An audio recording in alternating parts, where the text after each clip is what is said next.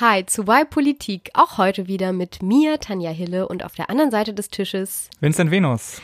Unser Thema heute ist Nudging, warum Regierungen Psychotricks anwenden. Und in unserer Zugabe geht es auch darum, was das für euch genau heißt.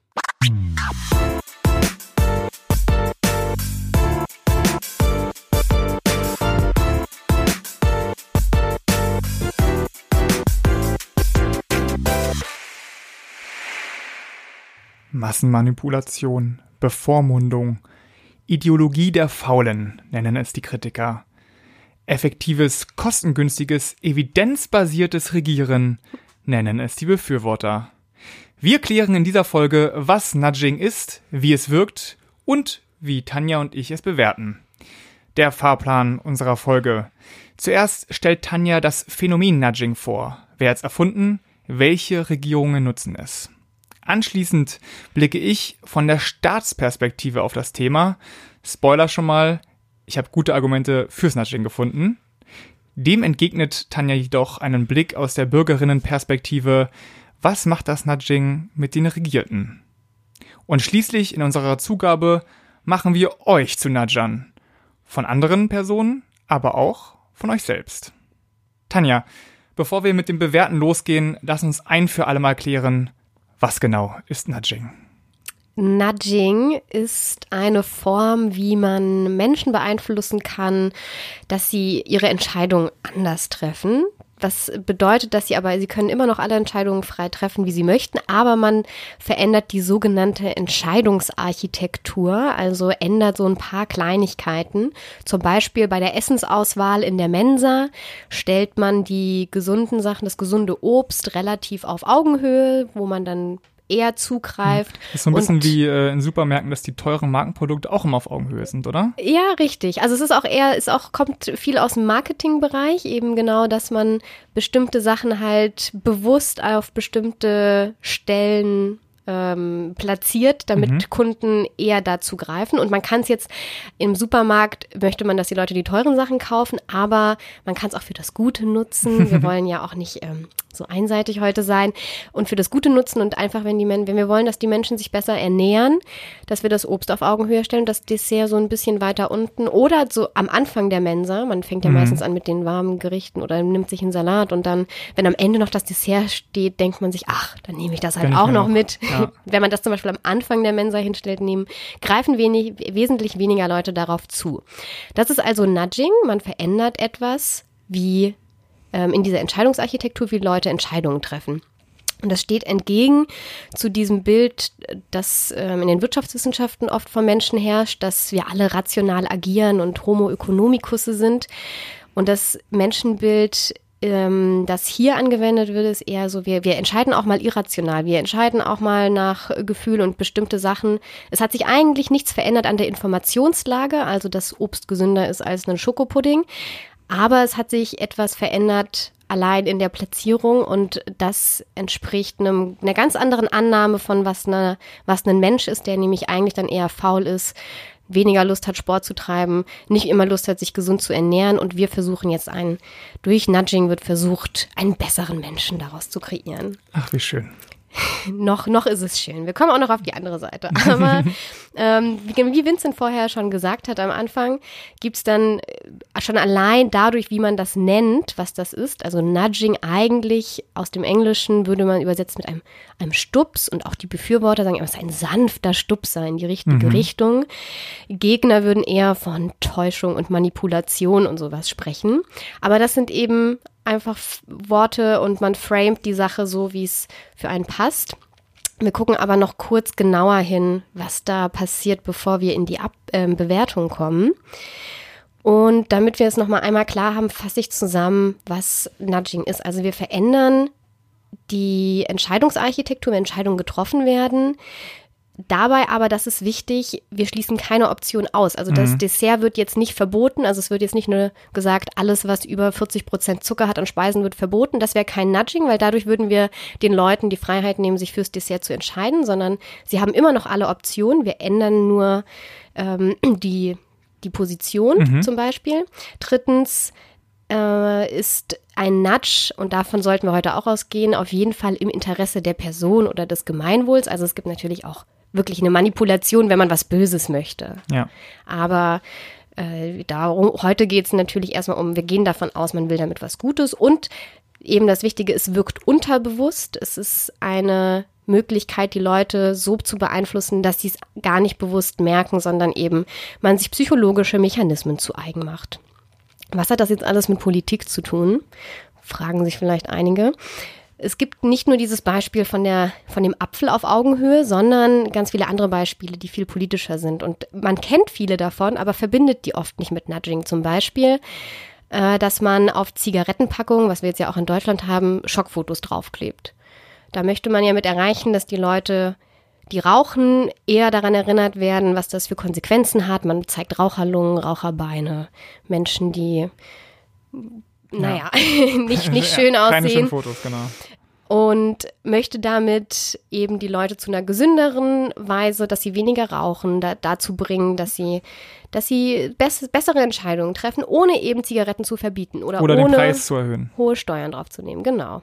Ja. Ein zweites Beispiel, Organspende. Da hat man in Deutschland eine, die Möglichkeit, einen Organspendeausweis zu beantragen oder zu auszufüllen. Also eine Opt-in-Option. Also man ist von vornherein erstmal kein Spender oder Spenderin, außer man füllt diesen Spenderausweis aus.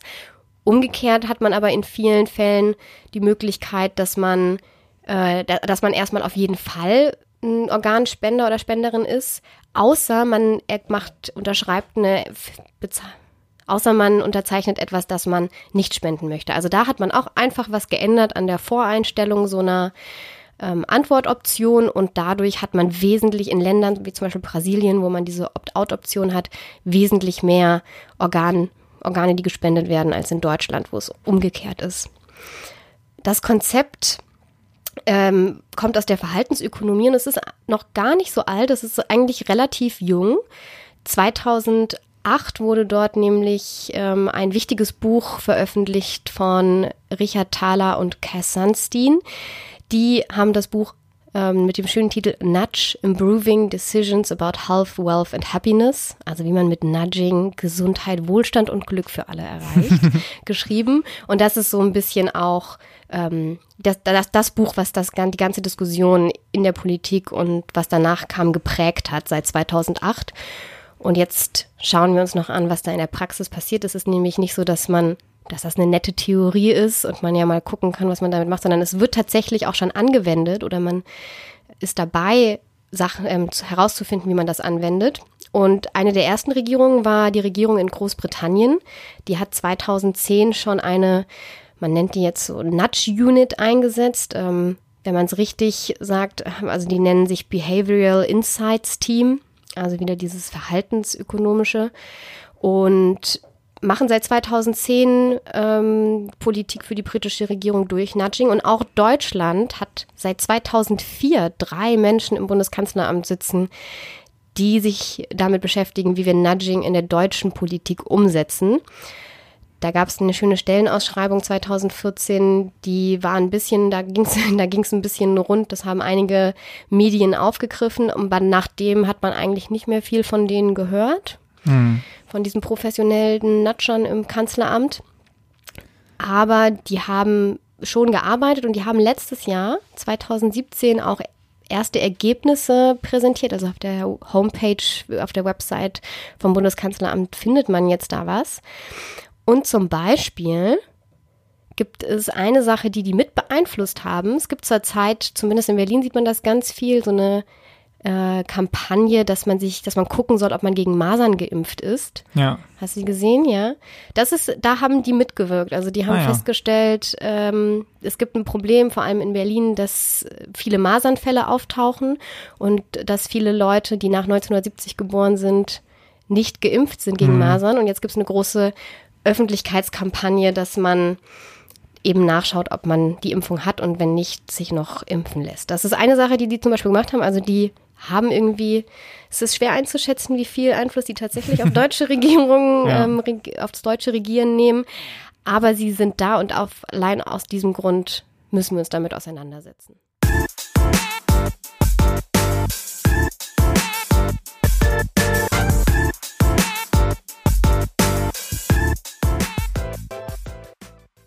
Ich möchte jetzt, wenn ich mir angucke, wie aus einer der Regierungsperspektive dieses Thema ähm, gesehen wird, natürlich erstmal überlegen, was denn so eine Regierung für Werkzeuge hat. Ne? Weil Nudging ist ja äh, nur eins davon.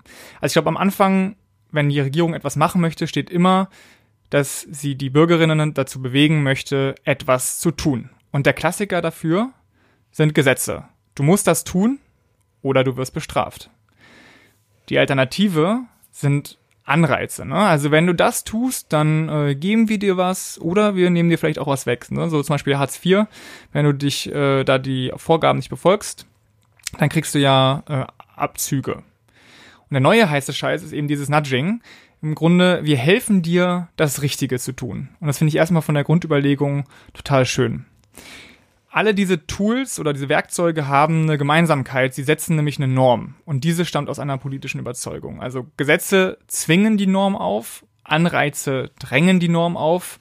Und Nudging verändert das Umfeld der Entscheidungen in so einer Art, dass die Bürgerinnen von sich aus die Norm anwenden. Und ich bin dann, äh, wie du schon merkst, ziemlich positiv eingestellt dem Nudging gegenüber und ich habe mir so äh, zwei Thesen überlegt. Nämlich zum einen, dass Nudging kostengünstiger und effektiver ist als traditionelle Regierungsmaßnahmen. Und zum anderen, dass Nudging die Bürgerinnen ins Zentrum der, der, der, des Regierens stellt. Und jetzt äh, möchte ich kurz erzählen, was ich mir dabei gedacht habe. Nämlich, ähm, Nudging basiert ja auf der Ver Verhaltensforschung und Regierungsforscher schauen sich immer konkrete Fälle an, wie entscheiden sich Leute und warum. Und zig Studien beweisen, dass Nudging nicht nur funktioniert, sondern dass es auch günstiger ist als traditionelle Werkzeuge des Regierens. Ich habe mir da mal zwei Beispiele rausgesucht. Das erste ist Impfen. Auch ein Riesenthema hier in Deutschland, dass eben immer mehr Leute sich nicht impfen lassen. Und dazu gab es dann eine Studie in den USA. Und die haben überlegt, okay, was können wir machen, damit sich mehr Leute impfen? Und sie haben drei Sachen gegeneinander laufen lassen, die eben diese Tools aufgreifen, die ich vorher schon besprochen habe. Einmal gab es einen Geldanreiz, also 30 Dollar hat jemand bekommen, wenn sie sich haben impfen lassen. Und da haben die äh, knapp vier Impfungen bekommen für 100 investierte Dollar. Dann haben sie gesagt, wir machen eine Bildungskampagne, wie diese, diese Masern-Geschichte, die du gerade angesprochen hast. Und da haben sie dann für 100 investierte Dollar neun Impfungen bekommen.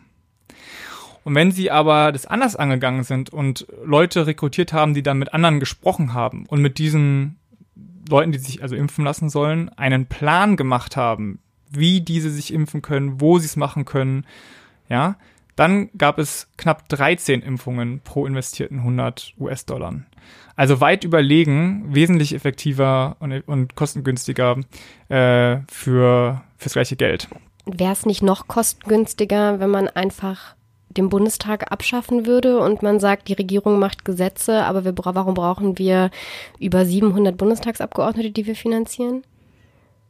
Das ist eine fiese ja. Frage. Also warum ist kostengünstig ein gutes Kriterium, naja, um Regierung? Wie, warum? Weil eine Regierung äh, Steuern verwendet. Ja, weil, nee, weil eine Regierung politische Ziele hat und dafür nur begrenzte Ressourcen. Und die Regierung ist ja gewählt. Und die Regierung ja. wird kontrolliert vom Parlament und äh, von Gerichten. Also ich habe ja gesagt, es ist nur ein, ein Werkzeug und es ist genauso ein Werkzeug wie Gesetze oder Anreize. Also wie viele Subsidies gibt es, wo eben Millionen ausgegeben werden, dass Bürgerinnen irgendwas machen oder dass Firmen irgendwas machen. Da gibt es ja Steueranreize, du kriegst Geld obendrauf, wenn du irgendwas tust, Abwrackprämie und so weiter. Also ich sehe das nicht im, äh, als widerstreitend, überhaupt ja. nicht. Nee, aus der Perspektive des Staates ja. Ähm, trotzdem ist es, glaube ich, ist es ein bisschen schwieriger als das. Aber kommen wir nachher noch drauf. Ja, kommen wir vielleicht nachher noch drauf. ähm, nämlich anderes Thema, diesmal aus Europa, Großbritannien. Und da habe ich, äh, es geht ums Thema Stromsparen. Wie kriegt man also Leute dazu, dass sie weniger Strom verbrauchen? Tanja, was würdest du denn sagen? Wie schaffst du es? Wie kriegst du Leute dazu, dass sie weniger Strom verbrauchen. Ich kenne doch das Beispiel. Das kennst du schon? ja. Okay, dann ist natürlich ein bisschen äh, langweilig. Hm. Ähm, Darf ich, nein, sag du. Okay, die Antwort ist im Grunde so intern, wie es hier intern in meiner WG ist beim Thema äh, Heizung, Heizungen sparen. Man erzählt nämlich den Leuten, äh, wie viel die Nachbarn verbrauchen. Ja, bei mir in der WG, wir kriegen ja einmal im Jahr die Heizkostenabrechnung Und leider ist es immer so, dass ich mit Abstand derjenige bin, der am meisten verbraucht. Hat zum einen damit zu tun, dass ich sehr viele, äh, also sehr viele äußere Wände habe und sehr viele Fenster. Aber zum anderen eben auch, dass ich es einfach wärmer mag und tatsächlich, bevor ich zum ersten Mal diese Heizkostenabrechnung gesehen habe, auch nicht darauf geachtet habe, dass ich sie runtergedreht habe, die Heizung, wenn ich äh, rausgehe. Seitdem aber ich diese Schelte bekommen habe von meinen Mitbewohnern, achte ich immer penibel darauf, dass ich die runterdrehe. Und genauso funktioniert es eben auch ähm, bei, beim Strom. Wenn du also Briefe schickst an die Leute und denen sagst, okay, hier du verbrauchst so und so viel Energie. Zum Vergleich, deine effizienten Nachbarn verbrauchen 20 Prozent weniger als du, dann ist es also äußerst effektiv. Und es hat äh, in diesen Studien zu minus zwei bis minus vier Verbrauch äh, geführt von diesen Leuten. Es gibt noch ein ähnliches Beispiel, auch schön aus Guatemala, wo man experimentiert hat, wie man Steuerbescheide formuliert, anstatt einfach nur im Beamten, ja, im Beamtensprech ähm, den Steuerbescheid formuliert und da war tatsächlich, was, was noch besser war als die Standardbriefe, war an den Nationalstolz zu appellieren. Ja. Es gibt noch, gibt noch, äh, ne, noch eine bessere Sache, äh, nämlich, dass man darauf hinweist, dass Steuerhinterziehung kein Kavaliersdelikt ist, kriegt man noch bessere Ergebnisse, aber so wie du gesagt hast, die allerbesten Ergebnisse hat man erzielt, indem man gesagt hat, schon 80 Prozent ihrer Nachbarinnen und Nachbarn haben ihre Steuern gezahlt, wie zum Beispiel Frau Kruse ja. oder wie auch immer. Äh, da ist das, äh, funktioniert das genau ähnlich, aber da haben die das auch in, haben die das genauso umgesetzt. Ja, genau. Also wir reden ja, haben jetzt ja keinen Blog darüber, um zu reden, wie genau die Psychologie hinter Nudging ist, aber einer der wichtigen Faktoren ist eben, dass man sozialen Druck aufbaut, indem man sich eben vergleicht. Und Menschen vergleichen. nett. Ja, aber es ist halt so, Menschen vergleichen sich von Natur aus die ganze Zeit mit Leuten. Ja, deswegen ist ja auch Mode so ein Ding, weil man eben immer guckt, was tragen die anderen und so. Äh, und jetzt in diesem Fall vom Stromsparen in Großbritannien hätte man, um denselben Effekt, Effekt zu haben, also zwei bis vier Prozent reduzierten Verbrauch, wahrscheinlich den Strompreis um 20 Prozent anheben müssen. Ja, was dann also ein, so ein Steuertool äh, gewesen wäre, äh, wäre es also allen wesentlich teurer bekommen. Ja, also unterm Strich, ich finde, dass es eben eine, ein, ein Werkzeug ist aus dem, aus dem Werkzeugkoffer von Regierungen, was kosten, was effizienter ist einfach als andere Mittel und weniger eingreift auch in das, äh, als jetzt den Leuten Verbote auszusprechen oder den höhere Kosten zu machen. Außerdem, mein Argument, und da können wir, da haben wir vielleicht auch gleich äh, einen kleinen Streit, ist, dass ich finde, dass Nudging behandelt die, die Bürgerinnen mehr als Menschen behandelt.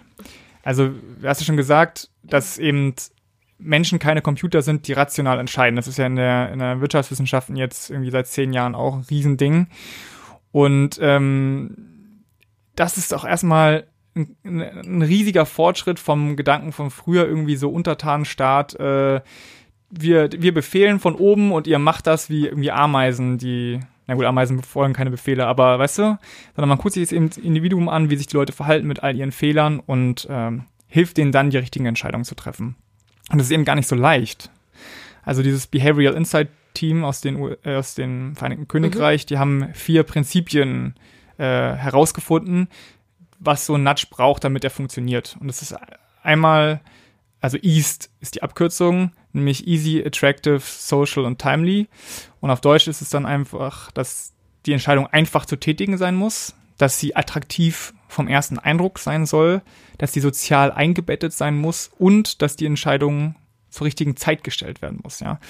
Und das kann jetzt also heißen, dass die gewollte Option, also die gewollt jetzt aus der Perspektive der Regierung, dass das standardmäßig ausgewählt ist. Wie zum Beispiel in einem Online-Formular, dass du dich dann eine andere Entscheidung auswählen musst, als die, die, wo am, am, vom Anfang schon das Häkchen ist. Ne? Man kennt es bei Newslettern, da, wenn man sich irgendwo angemeldet hat, äh, registriert hat bei Mediamarkt oder so, dass dann immer automatisch schon ausgewählt war, ja, ich möchte mich zum Newsletter eintragen. Und es ist, ist easy, also die Leute müssen nicht mehr irgendeinen extra Klick machen und deswegen machen es mehr Leute. So, so funktionieren Menschen eben. Das kann aber auch heißen, dass es irgendwie optisch hervorgehoben ist oder dass es personalisiert ist, also attraktiv, dass es dich mehr anspricht als Mensch. Äh, es kann eben auch sein, dass es Bezug nimmt auf das, was das Umfeld tut. Da haben wir diesen, diesen sozialen Druck, den Normeffekt.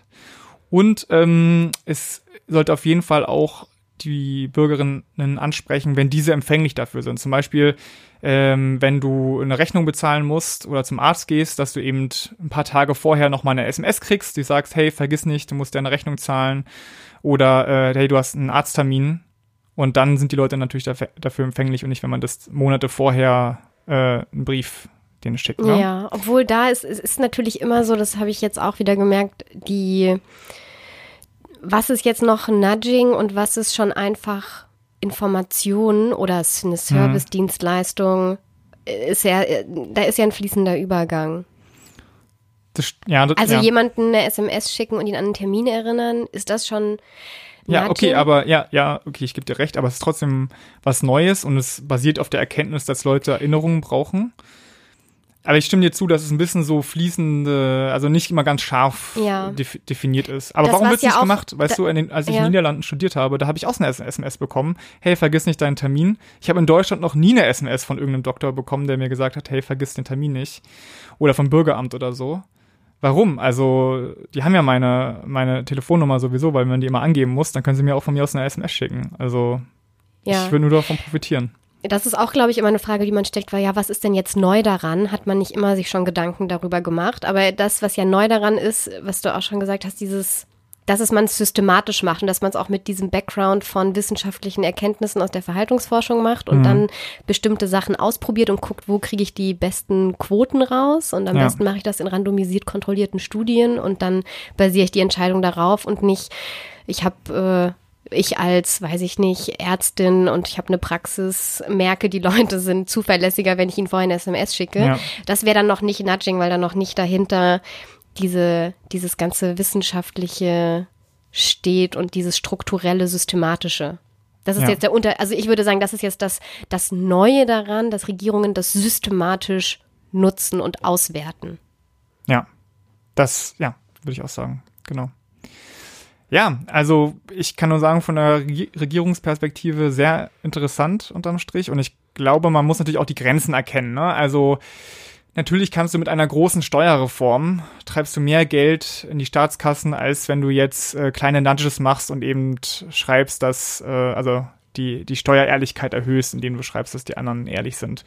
Da kommen dann halt äh, ein paar Prozent mehr, aber eben nicht, weiß nicht, wenn du jetzt die Mehrwertsteuer um drei Prozent erhöhst, hast du natürlich mehr Kohle, ne? Und was man damit natürlich auch nicht verhindert, ist, dass Leute ihr Geld auf irgendwelche Inseln, Südseeinseln schaffen so, und nee. Gro Steuerhinterziehung Naja. im großen Maße hat man damit halt auch nicht eingedämmt, sondern die, du triffst wieder die, die so vielleicht, weiß ich nicht, die einen Computer absetzen, obwohl der vielleicht auch für den Privatgebrauch ist, die dann denken, ah, okay. Da kenne ich wirklich niemanden, der sowas schon mal gemacht hätte. ja, aber du hast recht, ja. Aber obwohl dann eben dafür, glaube ich, Nudges eben das Richtige oder überhaupt diese, so, diese sozialen Vergleichsmaßnahmen, die erfolgsversprechenderen sind. Also nur weil du dann die, die Stra- Strafmaß vielleicht für Steuerhinterziehung um ein Jahr erhöhst, Haftstrafe oder so, oder 10.000 Euro mehr, das weiß doch keiner, dem ist sich keiner bewusst. Ich kann aber, auch einfach mehr Leute einstellen, die das prüfen im Finanzamt. Ja, sicher. Und weniger und die Lücken schließen, die ich ja weiß, die es gibt. Mehr Leute überprüfen, mehr Leute einstellen. Ja. Also ich würde sagen, unterm Also, Strich, genau, es Nudging ist nicht, ist nicht das Allheilmittel, aber es ist eben äh, ein interessante neues Werkzeug und Regierungen, finde ich meiner Meinung nach, sollten sich dem eben mehr öffnen und nicht wie in Deutschland alles verteufeln, was irgendwie nicht wie äh, harte Gesetze klingt, die man schon seit Jahrhunderten kennt. Das sagt Vincent aus der Staatsperspektive. Genau. Zum Nudging gehören aber wie bei so vielen Sachen immer zwei. Deswegen freue ich mich auch auf deine Bürgerinnenperspektive, die Genau. jetzt gleich Nicht kommt. nur die Nudger, sondern die Genatschten.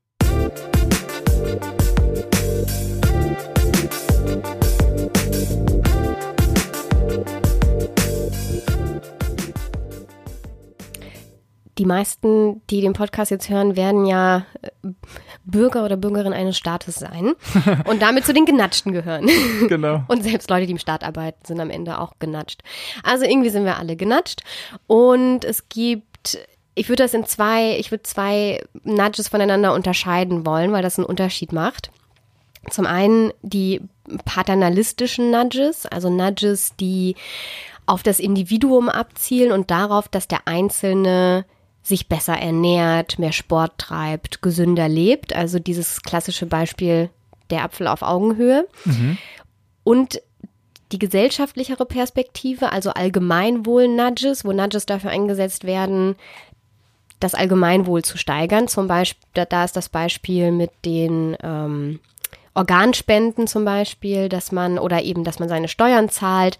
Also, dass es nicht darum geht, dass die einzelne Person ihr Leben besser führt, sondern dass wir in der Gesellschaft irgendwie fairer und besser miteinander umgehen. Ja. Zum ersten Punkt. Paternalistische Nudges. Da geht's natürlich, da könnte man zum einen sagen, naja, ist ja ein gutes Ziel. Ich meine, wenn Leute sich gut gesund ernähren und Sport treiben, ist doch schön. Warum sollte mhm. man das irgendwie nicht gut finden? Auf der anderen Seite kann man aber auch genauso gut sagen, was geht dein Status an, wie ich persönlich mein Leben führe und wie oft ich Sport treibe und soll das dem vielleicht nicht einfach egal sein, ob ich jeden Tag Süßigkeiten esse oder nicht? Da dieses, es gibt da, man könnte sagen, man, man hat ein Recht auf Unvernunft und man mhm. muss nicht immer zu vernünftigen Entscheidungen gedrängt werden vom Staat, sondern man darf sich auch unvernünftig verhalten, wenn man, solange das nur auf sich selbst bezieht. Äh, da stell, muss ich auch sagen, stelle ich mir selbst die Frage, inwiefern ist dieses Recht auf Unvernunft wirklich massiv eingeschränkt durch Nudging? Also ja, ich habe ja immer noch die Entscheidung, zum Dessert zu greifen man wird, mir wird die Entscheidung zum Dessert zu greifen ein bisschen schwieriger gemacht, wenn es weiter unten steht als der Apfel. Aber das, ich finde, das ist äh, ein Paradebeispiel dafür, warum ich die Kritiker nicht verstehen kann. Das ist nur mein erster Punkt. Okay. Aber ja, warum, warum kannst du das nicht, warum naja, verstehst du das Es nicht? geht ja darum, um diese Veränderung der Standardoption, das ist schon so schlimm sein, ne? Aber es gab ja vorher auch schon eine Standardoption. Ja. Wenn früher immer das Dessert am Ende kam, also in dieser Quengelecke wie im Supermarkt, wo dann die Kinder mal rumschreien und sagen, ich will noch hier, ne? Ja. Das war ja früher der Standard. Warum kann man das jetzt nicht einfach umdrehen und dann hast du halt einen neuen Standard, der auch noch besser ist für die Leute? Also ist doch. Genau, das stimmt. Also es gibt halt keine, ich finde dieses Wort Entscheidungsarchitektur so schön. Es gibt halt, es gibt ja schon eine Entscheidungsarchitektur, die Immer. ist ja auch schon da. Ja. Und jetzt ändert man sie halt, aber es gibt eine Voreinstellung. Und da ist tatsächlich, das finde ich jetzt auch nicht das schlagkräftigste Argument, aber es wird tatsächlich angebracht, also auch von ähm, Rechtswissenschaftlern, die sagen, es gibt dieses Recht und allein deswegen ist das schon nicht gut und diese persönliche Ebene äh, geht den Staat eigentlich gar nichts an. Und jetzt die gesellschaftliche Ebene, wo es eben wo man nicht sagen kann, das geht den Staat nichts an, sondern der, die Leute, die Repräsentanten, die gewählt sind, um Politik zu machen, sollen natürlich auch das Allgemeinwohl im Blick haben. Und dafür genau machen sie Politik. Deswegen ist es da nicht so einfach zu sagen, das mhm. geht ihnen nichts an. Trotzdem legt man natürlich fest, was für die Gesellschaft gut ist von vornherein. Also es ist, und es wird eben anders festgelegt als bei einem Gesetz. Wenn du ein Gesetz erlassen möchtest, was ja auch eine Regierungspraktik wäre, mhm. müsstest du einen Gesetzesentwurf schreiben, Ausschüsse im Bundestag einrichten, hättest eine Debatte, eine Diskussion, du hättest Interessensgruppen, die versuchen, darauf Einfluss zu nehmen oder auch darauf Einfluss nehmen möchten. Das müssen ja nicht nur Wirtschaftsverbände sein, das können ja auch äh, gute Verbände sein, die, weiß ich nicht, die irgendeine gute Lobby vertreten, und darauf Einfluss nehmen wollen. Und du hast einen festgelegten Prozess, es ist transparent, du kannst das verfolgen, du weißt, an wen du dich richten musst, du weißt, wer dafür zuständig ist, diese Gesetze zu bearbeiten. Also es ist ein transparenter Prozess, auf den man Einfluss nehmen kann und die Möglichkeit hat, das zu verfolgen. Nudges hingegen müssen diesen Prozess nicht durchmachen. Also manche schon, zum Beispiel dieses Beispiel der Organspende, da müsste man ein Gesetz erlassen, dass man voreingestellt hat, dass ja. Leute Organe spenden. Da ja, aber das, was auch einer der Begründer, Cass Sunstein, gesagt hat, was eigentlich der Vorteil ist, Zitat, man kann ohne Gesetze und Verordnungen seine Ziele erreichen. Das ist ja das Clevere daran. Man muss eben nicht alles durch diesen langwierigen Prozess bringen, sondern es reichen kleine Veränderungen in der Administration. Und gerade die Beispiele, die Vincent auch genannt hat, äh, mit dem Stromverbrauch oder auch die Steuerbescheide in Guatemala, auf die, die wir schon genannt haben. Das sind Dinge, die du in der Administration änderst und in dem, wie Formulare formuliert sind und ähm, wie man dort, oder auch in Deutschland gibt es jetzt den Fall der ich glaube, der Kfz, der Kleingewerbeanmeldung, wie man das macht, wo man jetzt auch Nudging eingesetzt hat. Also so Sachen, die eben gar nicht durch einen Gesetzgebungsprozess müssen und dadurch einer demokratischen Kontrolle auch entzogen werden. Ja, Moment mal, aber wie jetzt genau ein Formular formuliert ist, das wurde vorher ja auch nicht irgendwie vom Gesetz entschieden und so, sondern da haben sich Leute hingesetzt und geschrieben. Genau, die Und haben sich überlegt, welche Informationen wollen wir von den Leuten haben und jetzt schreiben wir das auf. Genau. Aber sie haben nicht hunderte von Experimenten durchgeführt und wissenschaftliche Experimente an Leuten durchgeführt, worauf die besser anspringen und dann das systematisch da eingearbeitet, ohne das offen zu legen. Moment mal, Moment mal, da muss ich mal Ja. sagen. Also genau, früher hat einfach irgendwer was geschrieben, weil sie dachten, ja, so sollte man das machen. Der Unterschied zum Nudging ist, dass es halt wissenschaftlich überprüft wird, was am effektivsten ist. Also vorher war, hat sich irgendwer im Elfenbeinturm ausgedacht und danach beim Nudging gehen die Leute quasi auf die Straße, ja, und untersuchen das, ob das funktioniert. Also es, es wird so oder so überlegt sich jemand, wie man sch schreibt und am besten ist es doch, wenn das so effektiv wie möglich aufgeschrieben wird. Es ist genauso wie im Wahlkampf. Früher gab es halt Wahlkampfgurus, die behauptet haben, irgendwas funktioniert. Und heutzutage hast du halt mit Apps und so weiter, kannst du halt viele Analysen fahren und dann siehst du halt, welche Wahlkampfmethodik am besten funktioniert. Aber es ist ja nicht nur auf Formulare beschränkt, sondern es geht ja dann noch weiter dahin, dass du möchtest, dass sich deine Bevölkerung umweltbewusster verhält. Also d- d- das, das hört ja da nicht auf. Vielleicht, ich glaube auch, es ist, ich komme am Ende, glaube Okay, ich, okay. eher auch zu einem Sorry. Feedback, wo ich sage, hm, kommt drauf an. Aber der Punkt, dass es, dass die Regierungen sich Gedanken darüber machen, was ist gut, was wollen wir erreichen, was sind unsere Ziele. Also das ist ja wahnsinnig normativ und mit Werten aufgeladen, Absolut. was sie da entscheiden, was gut ist, ohne dass sie halt also es heißt ja dann auch nicht, okay, wir haben heute eine aktuelle Fragestunde im Bundestag zum Nudging für das Formular Kleingewerbeanmeldung. Gibt's ja auch nicht. Wäre ja auch eine Möglichkeit. Aber das wäre dann, ne- aber da müsste man erstmal hinkommen, dass man sagt, das ist verpflichtend, dass jedes Nudge, jedes Nudge, das neu eingeführt wird, auch in Ja. der Administration, muss durch den Bundestag nochmal bestätigt werden und der Bundestag hat auch ein Vetorecht. Wäre was komplett anderes. Das ist Naja, aber nicht okay. die Idee von den Begründern, die nämlich explizit sagen, das ist eine tolle Form zu regieren, ohne Gesetze zu erlassen. Ja, die aber auch gesagt haben, dass Transparenz wichtig sei und zum Beispiel das Behavioral Insight Team in den, im Vereinigten Königreich, was jetzt auch gar nicht mehr genau nur zur Regierung gehört, das ist jetzt so ein Teil, äh, egal. Auf jeden Fall, die haben Transparenzberichte und dann sagen sie eben, was sie erforscht haben und was da rauskam und so weiter. Also ich stimme dir total zu, wenn Ja. sowas nur im Geheimen gemacht wird, ist schlecht. Aber äh, wenn man das dann offenlegt in Berichten oder so und es dann in die Medien gibt, Pressemitteilungen und so, dann finde ich das äh, schon in Ordnung. Passiert das mit Medien und einer gesellschaftlichen Debatte darüber?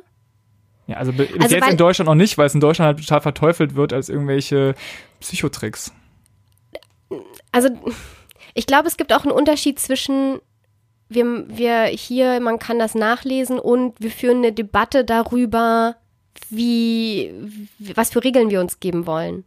Also wenn du ein Gesetz hast, dann hast du nicht nur, du hast eine Debatte im Bundestag und vielleicht auch eine Debatte in der Gesellschaft, aber Leute diskutieren darüber, die, man diskutiert Gründe, warum man das macht, was ist das Problem, was will man damit lösen. Also dieses ganze, diese Idee von deliberativer Demokratie, also dass Demokratie der Austausch von Argumenten ist und es dann auch äh, das, das beste Argument am Ende, dass man sich dafür entscheidet und das zum Gesetz wird das fällt damit schon in gewisser Weise weg. Also vielleicht Ja, nicht doch- komplett, ja, okay? ja. Ich stimme dir zu, vielleicht nicht komplett. Es gibt auch Möglichkeiten, das äh, netter zu machen und transparenter, aber es ist trotzdem ein komplett anderer Prozess und ein anderes Vorgehen als das, was wir uns eigentlich in der Demokratie auf die Fahne geschrieben haben. Ja, also ich, ich würde dir zustimmen, dass, äh, dass es sehr intransparent sein kann. Das war jetzt auch, ähm, ich bin ein bisschen von meinen Notizen abgekommen, aber das ist schön, weil wir diskutiert haben. Ja. wir kommen jetzt eh zum Zwischenfazit, dann fassen wir nochmal zusammen und dann würde ich das auch nochmal abwägen. Aber ich finde, es sind auf jeden Fall zwei Punkte, die, die ziehen, ähm, ein Recht auf Unvernunft haben und wie passt das eigentlich mit unserer Demokratie zusammen. Vielleicht noch ein kleines Beispiel, wenn man, einfach nur weil man sagt, aber das ist doch, das ist doch gut, wohin wir die Leute nudgen. Also nur weil, man würde ja, ich meine, es gibt, man würde ja auch nicht sagen, nur weil ein Gesetz objektiv von allen als gut anerkannt werden muss, wie, weiß ich nicht, mehr Geld in Bildung, obwohl da kommt schon wieder, hm, Ja. mehr Geld in Bildung ist objektiv gut. Wieso muss das noch durch einen Gesetzgebungsprozess? Wieso kann das nicht die Regierung alleine entscheiden, was wir mit Bildung machen? Und da gibt es also dieses, diesen Wunsch, den es ja öfter auch mal gibt bei Demokrat, Demokratien, die auch nicht immer ganz super fix und schnell funktionieren, dass man sagt, jetzt wäre es doch mal gut, wenn jemand durchregiert. Und es gibt halt immer noch Aspekte, wo man so, ja, man kann das mal sagen, aber wenn man dann länger drüber nachdenkt, ist es vielleicht doch nicht mehr so gut, wenn einfach mal jemand durchregiert.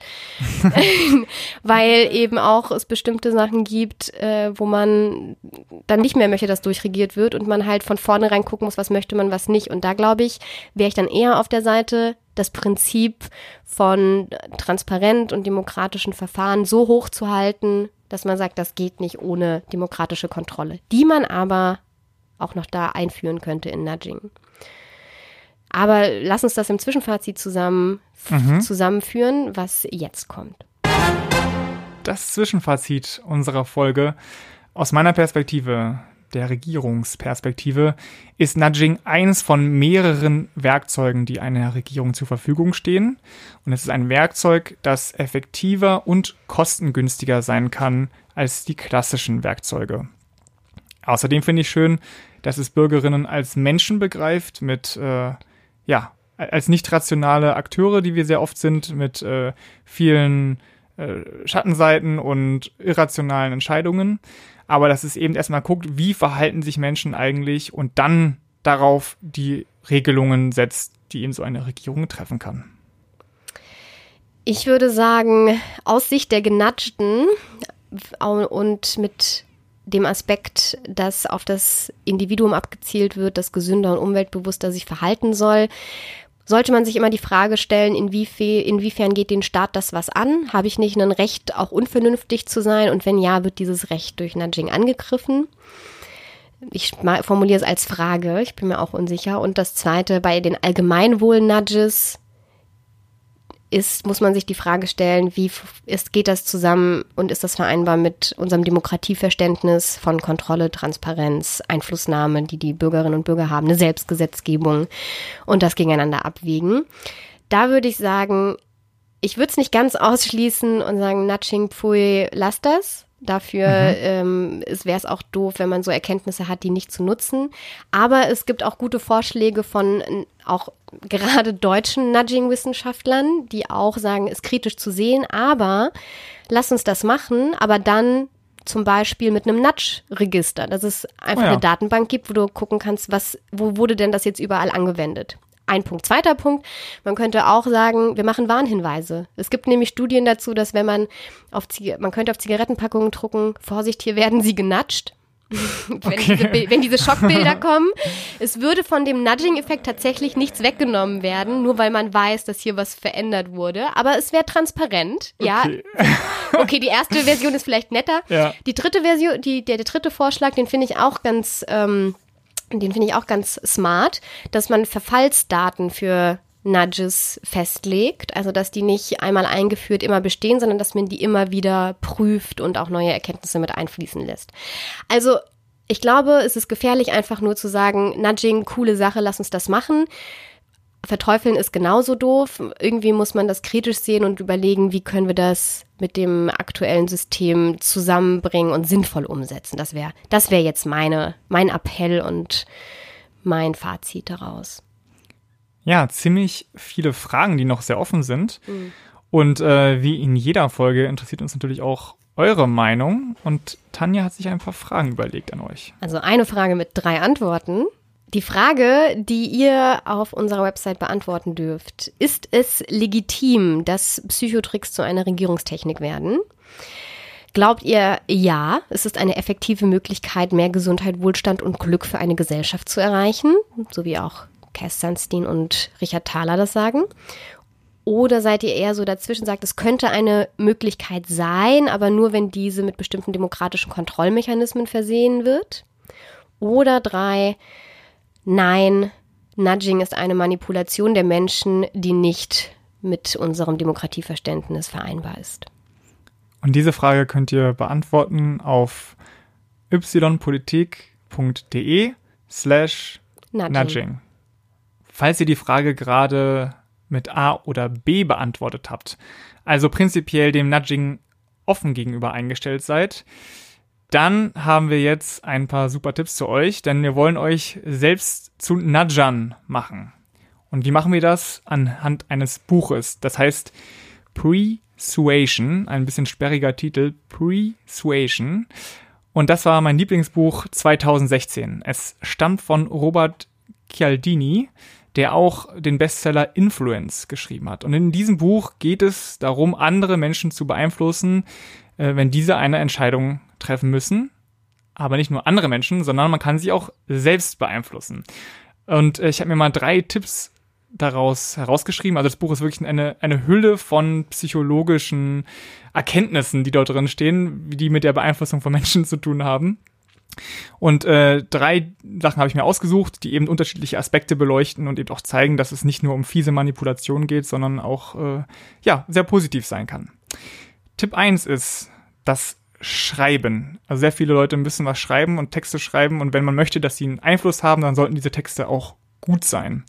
Und tatsächlich haben Psychologen herausgefunden, dass es einen großen Unterschied macht, in was für einem, einem Umfeld man sich gerade befindet, wenn man diesen Text schreibt meistens hat man ja eine Zielgruppe, eigentlich hat man immer eine Zielgruppe, für die man schreibt, und man muss sich also diese Zielgruppe vorstellen. Also entweder indem man dort ist, in einem Café sitzt und man schreibt gerade für Kaffeegänger einen Text, dann ist das ideal. Oder oder wenn man es eben nicht machen kann, dann kann man sich auch einfach Fotos ausdrucken von seiner Zielgruppe. Also Tanja, du und ich, wir könnten jetzt mal unsere Freunde, die diesen Podcast hören, fotografieren, hier Fotos anhängen und jedes Mal, wenn wir äh, diesen Podcast aufnehmen, eben an diese Leute dann denken. Und es funktioniert. Also es gibt Beratungen, die das auch machen, ne, Unternehmensberatungen, die an große Konzerne gehen, die dann oft in äh, zu, also in, in Konferenzräumen sitzen, wo man nicht rausgucken kann und die sich dann Fotos ausdrucken, zum Beispiel der Mitarbeiter dieses Unternehmens, um passendere Empfehlungen auszusprechen. Das erinnert mich irgendwie an Tatort und so, so Täter, die so Wände haben mit Leuten, die sie beschatten, um Nein. sich in ihre Opfer hineinzufühlen. Sorry. Aber wenn ich mir so eine Collage mit unseren Zuhörerinnen und Zuhörern vorstelle, dann finde ich das irgendwie creepy. Nein, das heißt doch einfach, dass du mehr noch an diese Leute denkst, die dir wichtig sind. Creepy. Ich finde okay. ich finde für alle kreativen Jobs auf jeden Fall eine sehr interessante Möglichkeit. Tipp Nummer zwei, mach's wie äh, Barney Stinson, hänge dir Poster auf mit großen Schriftzügen. Super lustig. Ich dachte auch, das wäre total, äh, albern. Total, total albern, genau. Also alle, die Barney Stinson nicht kennen, der ist von How I Met Your Mother und der hat in seinem Büro immer so Poster mit so einem Jet und da steht dann drauf Success, Achieve, Awesome, irgendwelche so, so eine Sachen. Hilft es auch, wenn ich auf Facebook so Accounts folge, Bilder mit Motivational Sprüchen?